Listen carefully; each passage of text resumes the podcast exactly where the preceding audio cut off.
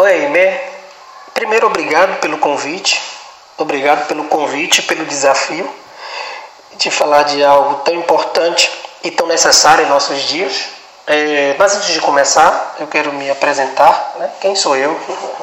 Eu sou o Whindersson Júnior, é, graduado em psicologia e um curioso dos assuntos ligados ao movimento feminista, né? como isso influencia a mentalidade social é, e a mentalidade do indivíduo também, né?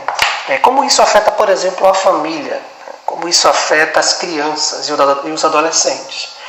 É, eu quero comentar brevemente sobre a, a, a incoerência com a comparação da, de Mulan e Valente na ideia de contexto para a realidade. Depois disso, também, de modo breve, é, falar da, das consequências que isso pode trazer ao longo dos anos, ao longo da vida. Primeiro, é, a realidade me diz como as coisas são. Não sou eu quem digo para a realidade como ela deve ser. Ou seja, a realidade não é construída para poder ser desconstruída. A realidade, ela é objetiva, clara e imutável em alguns aspectos.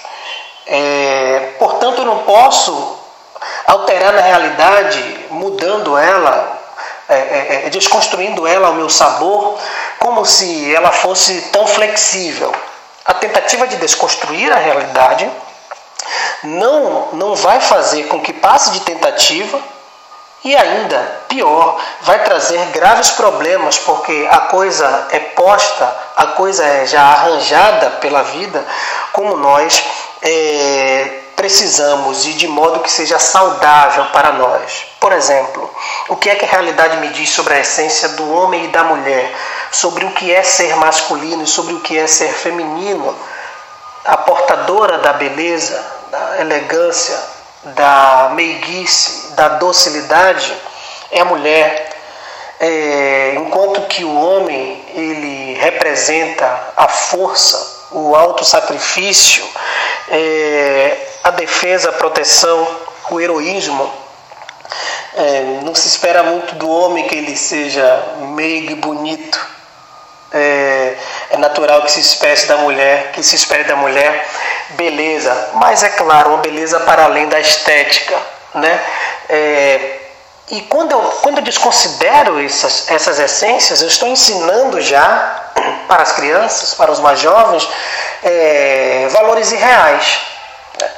É, existem valores irreais, sim, e existem valores que são assim misturados em algum tipo de contexto.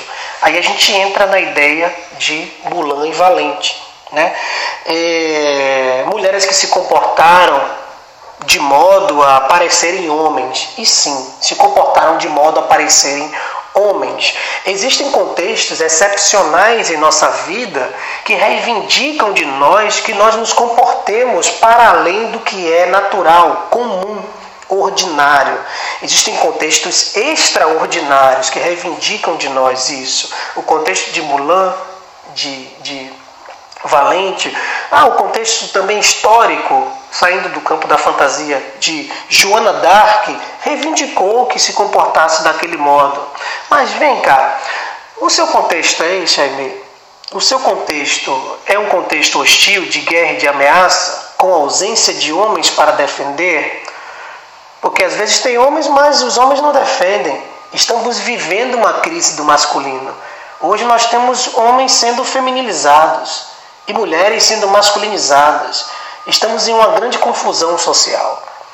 Pode ser que precisemos de um contexto assim e que os homens não estejam prontos para defender. Mas tomara que isso não aconteça. Mas caso aconteça, aí sim eu serei reivindicado, você, Aimee, suas colegas serão reivindicadas para agirem de modo heróico e autossacrificial. Mas isso é o extraordinário, isso é o excepcional. E o problema do movimento feminista e de todas as outras militâncias é que eles tornam o excepcional uma regra.